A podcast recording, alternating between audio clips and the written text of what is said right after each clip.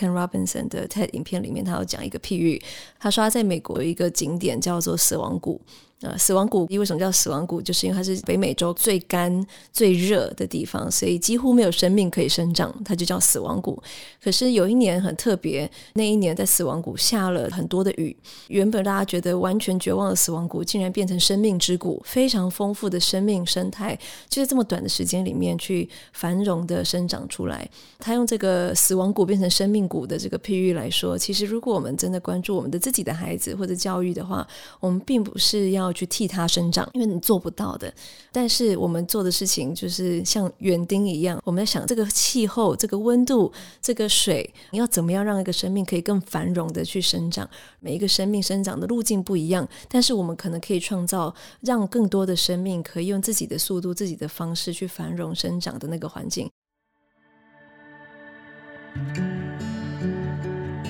大家好，我是李慧珍。在进入正式访谈之前，我想简述一下今天我们要谈的这本书《重新想象教育的未来》，作者肯·罗宾森爵士。因为可能未必每一位听众对他都非常熟悉。罗宾森爵士，他有世界的教育部长之称，他这一生都奉献给教育。他的很多观点，其实我觉得在经过了二三十年之后的今天看来，其实依然非常醍醐灌顶。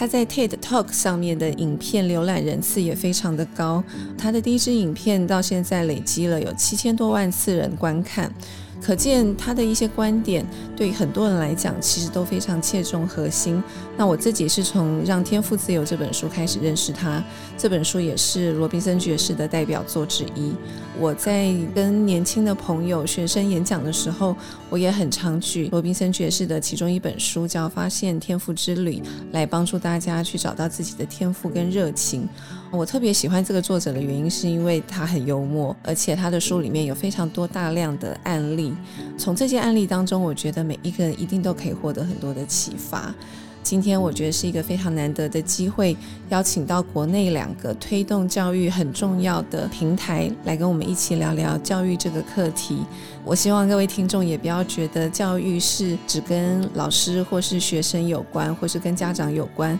事实上，教育如果我们放大来看，我们如何看待教育，某种程度也决定了我们如何看待我们的工作跟人生。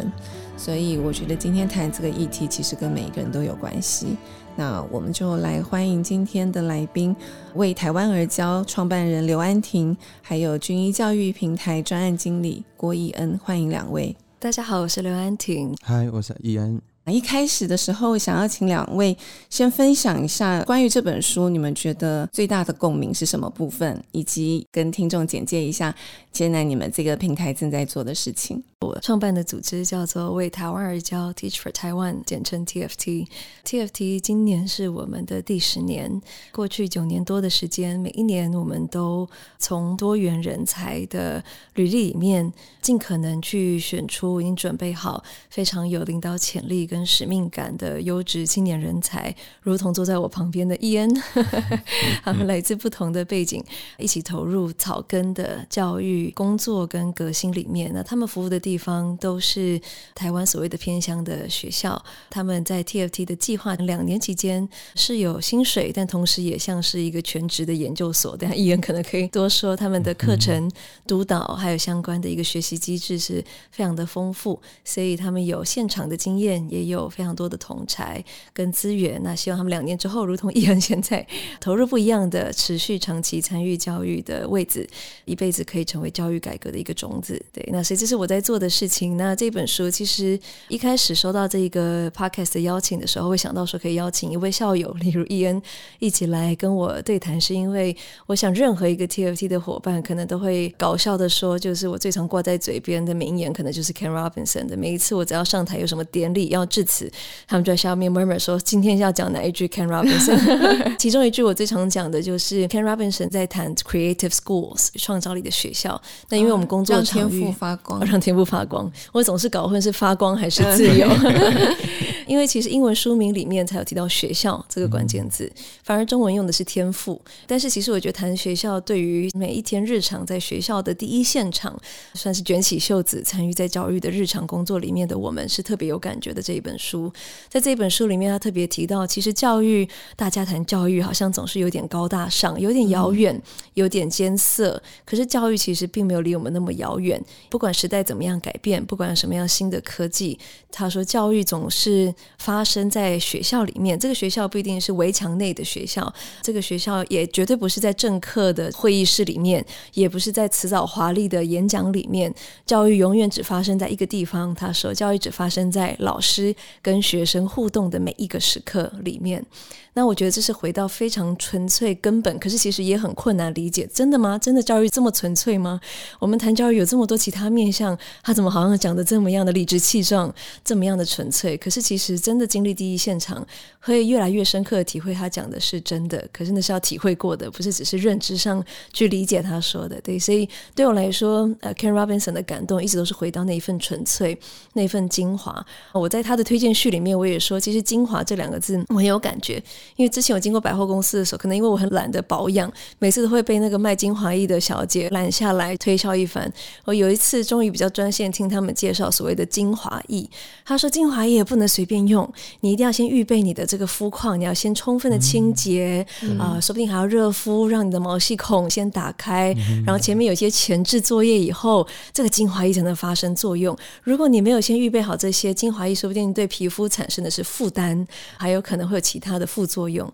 对不起，皮肤不是我的专长，但教育 投入比较多。所谓的精华，我觉得是 Ken Robinson 的一个关键词，因为精华听起来很理所当然，到一个程度是你觉得或许像是老生常谈。他讲的怎么好像很有道理，但是开玩笑说有点废话感哈，谁不知道呢？好像听了有的时候左耳进右耳就出了。可是如果我们没有静下心来预备好我们的心态，到底为什么一个这么纯粹的东西跟日常在发生的现况是有差距的？如果一个这么纯粹的东西这么好理解、这么直观、这么多人认同，可是却跟教育实际执行的状况有落差，那到底是我们的心态上，是我们的每一天人跟人之间的互动关系建立结构上产生了什么样的一个落差，以至于一个这样的精华？平常要吸收却是这么的困难，有的时候你把精华讲出来，对很多人来说还挺刺耳的，就像产生负担一样。所以对我来说，Ken Robinson 的感动在于他把这样的纯粹的精华一次又一次的，像是传教士一样，用不同的方式，用书、用演讲、用他自己的实践去传讲出来。对，所以对我来说，精华是感动的关键字。谢谢安婷，伊恩有没有要补充的？刚刚安婷有提到，我也是在 TFT 担任两年计划的老师。那那个时候服务在云林县的大皮乡，也就是大家常吃的酸菜的故乡。那在四面环田的小学里面，沉浸两年，其实我也算是一个非典型的 TFT 老师，因为真正典型的 TFT 老师应该都是要跨域而来，而我是在大学里面其实修了师资培育学程，却还是选择以一个这样子的方式进入教育里面，所以通常。第一次认识我的时候，我都会说：“哎，我从高二教到小二，因为我之前是高中公民的老师。那在计划期间，也刚好因为在不同的学龄阶段都有接触过孩子，甚至我一开始是在台北的内湖实习，然后后来是来到田边的小学教书。那看到台湾不同教育现场的样貌之后，其实我也觉得 Ken Robinson 一直提到的一些理念，虽然我一开始还认不出他，我后来才知道，哦，原来就是让天赋发光，让天赋自由，又来自于。他他也很重视老师，他认为老师的育成本身是一个在教育系统更应该被看见的东西。那我觉得这也是我在 TFT 收获最多的，就是我们每个老师好像都有自己可以发展的专长跟可能，不会是都教成国语老师，或是都教成数学老师，因为他知道老师的特质不一样，那孩子的特质或许不一样。所以我也觉得，如果我们能育成老师的方式是这样子个人化的发展，那我们也才能善待每一个不同的孩子，他们也是不同的。灵魂，这也是 TFT 在修了三四年的师资培育学程以外，我修了 TFT 两年的师资培育学程，然后也是在这两个系统间跟自己的一个对话。Robinson 爵士他在这个书里头有讲一个观点，我自己觉得很感动，就可以回应刚刚两位讲的老师跟学生的关系，还有我们今天要谈的教育这个主题。他说，其实我们每个人都活在两个世界，一个就是客观的现实的世界，一个是我们自己主观我们意识构成的世界。因为每个人对对于这个世界、这个社会的认知都不一样嘛，可能跟我们的出身、我们所受的社会的价值观还有文化等等的。他说教育是什么？教育其实就是这两个世界的桥梁。我看到那段话的时候，其实我非常感动。就是如果我们看待这个问题的方式不一样，其实看待教育跟孩子跟自己就会不一样。所以我觉得像两位在做的事情，我也觉得很棒。其实是不是从人的核心出发？我记得安婷在多次的演讲当中，你也有提到这个概念。其实教育就是人嘛。像刚刚一燕有提到，包括你们对老师的培训，其实也是从人出发，而不是把老师当成一个教书的机器，或是当孩子就是一个接收的机器这样。所有东西都从人出发，我们就会渐渐看到那个两个世界桥梁的可能。因为我自己比较是家长的身份，可能对这个部分感触也比较深一点。我确实觉得现在老师很辛苦。我自己觉得还有很多的家长其实观念也没有跟着改过来。我女儿的学校日的时候，对我去参加，我会发现，像我们很认同 Robinson 爵士讲的这些话的想法，嗯、其实在我所处的学校日的教室跟那个学校里头，我认为我是少数。是，就是大部分的家长的观念，因为我根据他们提出的问题，他们使我惊讶的程度，我觉得跟二十年前我自己还是个学生的时候，嗯、我那时候所理解的社会的主流价值观跟家长的期待，其实还是一样的。嗯并没有消减，所以这个是我身为家长，我觉得有一点惊讶的地方。比如我举例说，我女儿高中的时候去学校，我发现很多的家长问校长的问题是很不开心的，质疑说为什么同学要花那么多时间在社团活动？难道不知道他们的主要的任务就是要读书吗？对，这是我第一个惊讶。然后第二个回到教室里头的第二个惊讶是。有家长跟老师说，可不可以请老师规定他们晚上十点以后不要上网？嗯，就我的惊讶在于，晚上在家其实是亲子，其实是比较接近的，嗯、你就在他身边。可是你希望老师来规定，孩子晚上不要做什么事，嗯、还是很多家长会觉得那个是老师的事情，对，会把很多的问题丢给老师。那再来，还是依然有一种恐惧，觉得要念书成绩这个才是正途，其他都是多余的。嗯嗯那在这样子的环境之下，其实我不太认为我们一直要讲求说要 去适才适教，然后要去看到孩子的天赋跟创造力这件事情会容易推动。不只是政策上的改变，可能跟这一件事情所有相关的每一个人是都要一起进步跟成长。是，所以这个部分我想请教一下伊恩，就是你自己教学的过程当中有没有遇过要跟家长做这一类的沟通很困难的经验，或是你有没有成功沟通的经验可以跟我们分享？哇，每次提到家长，就是呃，因为身为教育工作者，尤其像安婷说在第一线，我们偶尔就是同事之间会开玩笑说啊，真的是服务业，因为不只是要回应孩子的需求，某一种程度上要解决孩子眼前的困境，好像先尝试让他的家长看见一些事情。这也是我可能那个时候在所谓田边的小学里面学到的，因为我后来发现这一个小学。很不一样，就会很像是进入虫洞或是时光之旅一样，因为那一个地方的环境跟思想跟氛围，其实可能就会是我二三十年前尚未出生的时候比较相对保守或相对传统的那一个状况，然后它到现在可能也未必有一个松动，因为可能。资源跟很多创新的新颖的东西不一定那么有机会进来到这样子的地方，所以就像老师说的，这些孩子他某一种程度上会有一种 suffering，就是说在学习上或者是在生活上遇到很多的痛苦跟挑战，可能很多时候是来自家庭，无论是爸爸妈妈因为做比较偏劳力密集的工作，很少陪伴他，那他可能就在街头巷尾骑着妈妈没有骑出去的电动机车，然后就在街头巷尾跑，又或者是就像。老师说的，诶，他也关注孩子，可是他关注孩子的方式可能是不止老师痛苦，孩子也痛苦的。他希望他一直念书，一直补习，即使在这样子的田边没有什么补习的机会，但还是希望老师，诶，你可不可以延长一下你的售后服务？诶，晚上可不可以提供我们一些资源，让我们的孩子可以永远都有书可以看？这样子。其实我们也一直都提到，创新其实来自于这样子的边陲环境，就是因为这个地方高需求，而现在的教育政策不一定能回应到这些地方。我们一直在尝试找一些解方。现在的老师的确不只要领导孩子，要领导家长。那我觉得这就是为什么我会离开。教育现场投入到军医教育平台这个地方，因为某一种程度上，我就是因为能苦民所苦，就是苦老师，就是我们本来第一线遇到的环境，所以我也后来成为一个类似老师的支持者，因为像在军营教育平台里面，我们期待的是让孩子有个人自主发展的机会。那我们透过的方式就是支持现场的老师，所以教改无论是从政策面也好，又或者是其他环境面也好，可能都不敌这一次疫情来讲，就是直接轰动了现场，尤其是孩子跟家庭。老师第一次看见的是，哎。的孩子没有办法跟我在同时九点的时候一起上线上国语课，又或者是哎、孩子的作业可能要另外一种形式完成，因为家里没有印表机，那我势必必须想一些方法。那也因为这个环境的阴影，它反而加速，又或者是因为环境的关系而提升了另外一种教改的层次。也就是我们可能因为现在的数位科技，必须给孩子不一样的学习机会。那我相信这也是 Ken Robinson 里面提到个人化学习一个很重要的关键，因为每个人学习有不同的时。需不同的需求，数位学习本身它就是有一个打破时间跟空间的能力。刚好我服务的这两年，就刚好是疫情最严重的这两年，所以在两次都有停课不停学的这段期间，我也是因为透过这个平台的支持，所以我在均一教育平台，它可以给孩子个人化学习的时候，我可以让比较落后的孩子，他先补前面的脉络。平台跟那个平板就像是一个助教一样，在我在回应其他孩子的需求的时候，他可以先陪伴那个孩子。那也让我教室里面每个孩子都在自己学习的进度这样走着，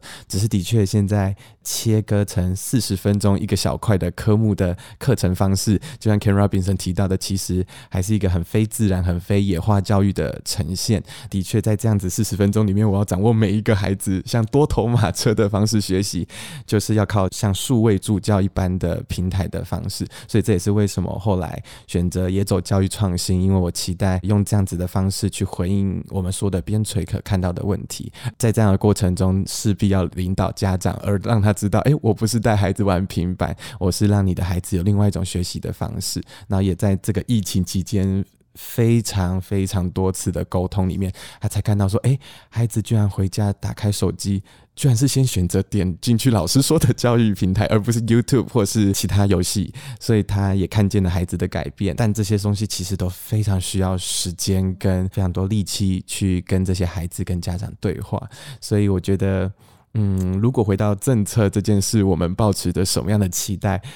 我某一种程度上是乐观的，那个乐观是我还是看见改变在发生，只是像身为老师跟家长的我们，可能还是觉得不够快。如果可以，他有没有机会更早接触到 Ken Robinson 提到的那个愿景？所以，如果可以的话，我相信这件事就像惠珍老师说的，不可以只有是老师跟家长的事，而是大家都在关注，跟大家都在监督跟看见这件事情。我相信这件事情才有可能继续以更快的方式松动跟发生。刚伊恩讲的这个。部分其实包含了好多的层面可以延伸讨论。嗯、是第一个是，其实透过疫情，我们都能发现，孩子的教育其实跟家长的作息其实也息息相关。有时候可能是双薪家庭，那爸爸妈妈也很辛苦，他可能上班时间很长，所以他当然就会很希望说，这个孩子可以有一个机构完全负责他的 所有的学习的层面。但我觉得这种每一个家庭的状况不太可能立刻变成一个很大的转变去因应我们所谓的希望，这个重新想象这个教育的未来理想的样貌。如果我们的观念跟念头有一点改变，我觉得之后我们做决策或行动就有机会改变。可是如果我们的观念跟念头没有改变，那这件事情就是永远前进都会非常非常的慢。其实透过刚刚的分享，还有 Robinson 爵士一直在讲的一些东西，你会发现我们的教育里头相关的这些人，很多时候我觉得我们带了太多的恐惧在前进。就是对于学习这件事情，因为你有一个预设的目标，你怕孩子输，所以你就会有很多的压力。那大家就为了一个目标前进。其实我觉得，我不确定这样子，我们是不是真的能够创造很多成就非凡的孩子？但是你可以肯定会创造很多痛苦的孩子。嗯那痛苦的孩子长大以后，当然他还是有机会可以变成快乐的大人，但我相信他这个过程当中会经历更多的挣扎。对，所以像书里面有提到，现在自杀率其实年龄一直往下降，这个是我们看过很多新闻报道都有提过的。那尤其在非常富裕的国家，自杀率更是每一年都在增加。所以其实我觉得，所有的大人也许都应该要停下来想一下，我们势必有些地方做的不大对。不然怎么会造成这样的结果？是。那我觉得其中一个很重要的根源，可能就是教育，嗯、就是我们今天要谈的这个议题。嗯、我觉得像两位在做的事情，真的是非常的重要。我不知道，就是说我们现在对于教育的这个看待，我们只能从体制外去做改革吗？两位觉得这件事情，不管是家长或是所有对这件事情关切的大人，我们只能寻求体制外的解放吗？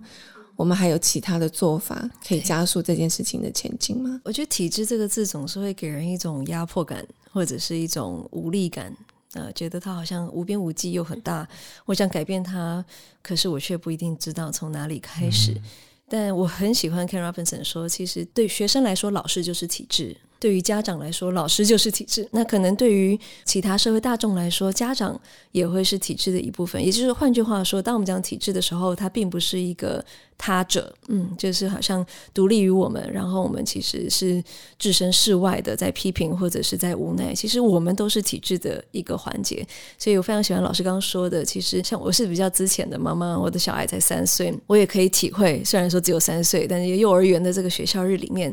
环视身旁的家长，或许大家的观念也不一定是那么样的一致。可是，在此同时，就是在那个家长会的当下，其实我也可以是一个体制的改革者。嗯，那我愿不愿意做些什么？其实，当我环顾身旁，多数是妈妈，但现在多了一些爸爸啊、就是在焦虑这些教养或者是学校的时候，我也很喜欢老师刚刚说，其实那背后是恐惧，恐惧是先需要被接住跟理解的。他怕什么呢？那个恐惧是真实的，那恐惧背后是在乎，他在乎他的孩子，他只是不知道。怎么样把他的在乎转成比较正向的盼望？他用恐惧的方式，在每一个微时刻 （micro moment） 就是在做这些选择。他不一定那么有意识，知道他的恐惧在驱动他的哪一些决定跟行动。其实虽然我能做的很少，但是在自己我身处的这个家长会里面，我可以去理解多少这些恐惧，我可以去分享多少资源。那有时候也不一定那么复杂，光是大家有一个学习共同体，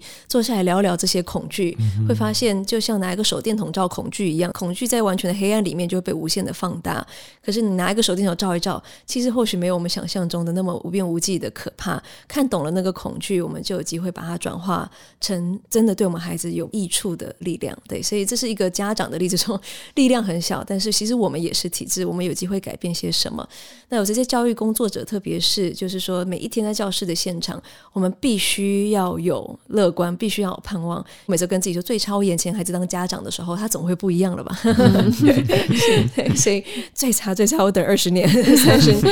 总是有盼望的。教育工作者必须有盼望，因为我们就像是带着孩子，不是用后照镜在看过去，是用前照灯在看未来。那我们希望我们的孩子看见的是有盼望，而不是充满恐惧的未来。即便这个未来这么多未知，这么多变动，那如果我们不是用身教去示范这样的盼望，我们用焦虑的姿态，但是口头上说未来呃就是要要有希望，要什么？是孩子感受得到的那个身教远远大于我们任何的言教。对，所以我觉得教育工作者。可能思想上是有一点悲观，因为你知道很多困难，但是行动上必须乐观。对，因为你要知道，就是如果连教育工作者都没有盼望，那这个社会大概也没什么盼望了。我很喜欢安婷刚刚提醒的，我们对于体制这两个字的概念，它不应该是一个固定的。因为如果我们认为体制它就是一个固态的、外头的，就是政策的、是国家的、是高大上的，它就会与我们无关。就是我们可以对它产生的影响的力量就会非常的微小。可是如果像刚刚安婷讲，我们要意识到，其实老师就是体制。嗯、那可能如果家长做出一些改变，家长自己就是体制，嗯、所以这件事情是可以是动态的，它是有机的。嗯、那它就有可能在社会的各个角落去发生。是。最后，其实我想要回来讲一下 Robinson 爵士好几本书，我觉得他的一个中心的核心思想，其实是教育的最里头，也是我们刚一开始讲的这个人的核心，因为他一直不断的提醒大家说，生命这件事情本来就是有机的。嗯它是变动的，它不是一个已经排定好的蓝图，嗯、然后你照着走。因为事实上，你去问所有的人，很少人可以去回溯他的医生，说：“啊，对，他就是照着这个蓝图，嗯、完全无误的、嗯、正确的这样走。”事实上，我觉得照着蓝图去走。也不会是一件幸福的事啊，对不对？就说如果你的人生剧本都已经写好了，那还有什么值得探索的？对，所以我觉得这个是所有事情发生的一个观念的核心。那对于这个生命是有机的，是动态的，我们才会去认知到说，所以每一个人的这个天赋创造力都不一样，那要去挖掘它。所以我觉得这个观念可能是对于每一个大人来讲，我们首先要先去认识它。它其实也不只是发生在孩子身上，因为像我自己经营工作相谈室，它就是。提供了一个咨询服务，就说任何你在工作上面你有遇到卡关什么的，我也许没有办法给你解答，可是我们可以一起去厘清那个问题到底发生在什么地方。嗯、那我就发现，其实不管任何的年龄层都会遇到这样的状况，就是他突然不知道说他为什么要走这条路，或者说他在面临抉择的时候不知道要怎么选择，他会害怕去尝试。更多的是他根本不知道他的热情在哪里。所以这个事情，如果我们没有办法从教育上面开始去探索，某一个年龄的时候，你都一定还是会遇到这个问题，他会来找你。所以最后想请两位分享一下，就是说对于生命、人生这个看法，它如何影响我们在教育现场的行动？影响生命的概念，确实是教育的核心。那生命的核心概念，我认为是你没有办法替一个生命生长的。那是一个生命的主体性，所以我非常喜欢刚刚慧珍老师提到这一个 Ken Robinson 的 TED 影片里面，他有讲一个譬喻，他是英国人，不过后来住在美国的洛杉矶地区，他说开车不久就有一个景点叫做死亡谷。呃，死亡谷顾名思义，为什么叫死亡谷？就是因为它是北美洲最干、最热的地方，所以几乎没有生命可以生长，它就叫死亡谷。可是有一年很特别，那一年在死亡谷下了很多的雨，原本大家觉得完全绝望的死亡谷，竟然变成生命之谷，非常丰富的生命生态，就在这么短的时间里面去繁荣的生长出来。他用这个死亡谷变成生命谷的这个譬喻来说，其实如果我们真的关注我们的自己的孩子或者教育的话，我们并不是。要去替他生长，因为你做不到的。但是我们做的事情就是像园丁一样，我们在创造对的 condition。我们在想这个气候、这个温度、这个水、这个环境要怎么样让一个生命可以更繁荣的去生长。每一个生命生长的路径不一样，但是我们可能可以创造让更多的生命可以用自己的速度、自己的方式去繁荣生长的那个环境。那我觉得那个主体性是比较明确的。所以在刚刚创业的时候，很喜欢一个长辈跟我说。他说：“人生其实没有蓝图，只有拼图。”拼图的概念是我自己的诠释啦。说如果你自己拼拼图的话，通常我们要完成一幅拼图，你总是要不断的回去看那个盒子上面的图像。那有的时候你可能会把拼图稍微放在不对的位置，可是就是总是你可以调整的，慢慢一步一步，好像那每一个步骤都很缓慢，但是一段时间之后回顾累积，你会发现你真的越来越接近那个盒子上面的那个图像。你会发现这个图像，即便它是一个阳光普照的你向往的这个图像，可是里面会有阴影啊。里里面会有不一样的颜色，所以并不是那么单向的、单色的。你觉得一定要是什么样子，它全部就长成什么样子。即便你手上拿到一份昏暗的拼图，你终究还是可能拼出一个阳光普照的大地。所以，我觉得怎么样在这样的一个看清楚你想要到达的那个图像，可是在每一个小小的看不到，好像眼前立刻的这个发生的拼图的当下，还有那个盼望，也不用灰心，说我怎么好像没有一个标准答案，那个蓝图可以按图索。确实，人生不是长这个样子的。那用拼拼图的心情，我觉得也就像《阿甘正传》里面说的，就是我很喜欢《阿甘正传》里面，可能讲这有一点年纪了。他说，人生就像巧克力，你每一颗都不知道是什么滋味，就像每一片拼图你不知道一样。但是抱持这样的好奇心，我们持续创造这样的一个好的环境，生命会找到它的出路，生命会找到每一个生命最繁荣的样子。对，那是我的信念。那也用这句话就分享给大家。在安婷这样子提到生命想生命的脉络下，我其实觉得我蛮幸运的，因为我自己原本应该要走正式的教师的体制之路，但有机会就是因为认识安婷，认识 TFT，然后走了这样子小小的岔路。其实我觉得教育就是这么的多样，包含老师的职涯也是。因为正常来讲，你上了正式体制之后，你应该很难再离开正式体制了。所以那个时候，对于我或对我身旁的人而言，他们也的确认为是一种突破，就是哎，你不当老师了，那你要做什么？也因为这样子来到了均一教育平台，去成为支持老师的工作。其实我也不是一个太常以就是所谓的教育推广者，又或者是议题的倡议者去分享这样子我自己对于教育的所见或所想。但是偶尔就是会有那么一点机会，让人家知道我在做什么的时候，反而成为我身旁的朋友他们在认识教育跟想理解跟回应自己的时候的一个最小阻力，因为他们可能平常认为，哎，遇到这样的事情，好像要咨询一个专家，咨是一个。像安婷、像惠珍老师这样子的人物，但哎，刚好我朋友好像一个也在做教育的，虽然我也不确定他在做什么东西，他不是老师了，但我好像可以透过他去了解一下对教育的看法。也很幸运，我刚好可以成为那一个眼光跟那个微型影响力的发起人。所以，我其实觉得，如果可以给听者一些期待跟看见的话，我觉得，如果你都听到了现在我们安婷跟惠珍老师这样子的交流，那你也可能会是一个影响者。不要小看自己的微型影响力，因为呃，我现在对你做的走出体制的自我揭露，也就是让你看见这些勇气跟承担是可以呈现的。我们不要再担心未知，可能会以惩罚的方式来让我们知道，因为对于其他孩子而言，未知是最好玩、最刺激的一件事。只是我们曾几何时，现在没有办法做这样子的风险承担。抱着未知跟他一起去探索，反而是一件更美的事情。这个也让我想到，Robinson 在书里头也有提到，其实学习应该是一件喜悦、有趣的事情。就说如果这个孩子他没有学习的动力的话，其实就不能称之为学校。我们要培育的是让他不要放弃学习的热情。我觉得好像是那件事情才可以帮助这个生命不断的成长。如果我们太早就扼杀了他学习的热情，只是灌输他一些我们想要灌输给他的东西，那个其实对于生命的成长反而是一种伤害。这我特别有感，是因为虽然我不是老师，可是因为我经营的独角兽计划是在推广阅读。那我发现这件事情为什么困难，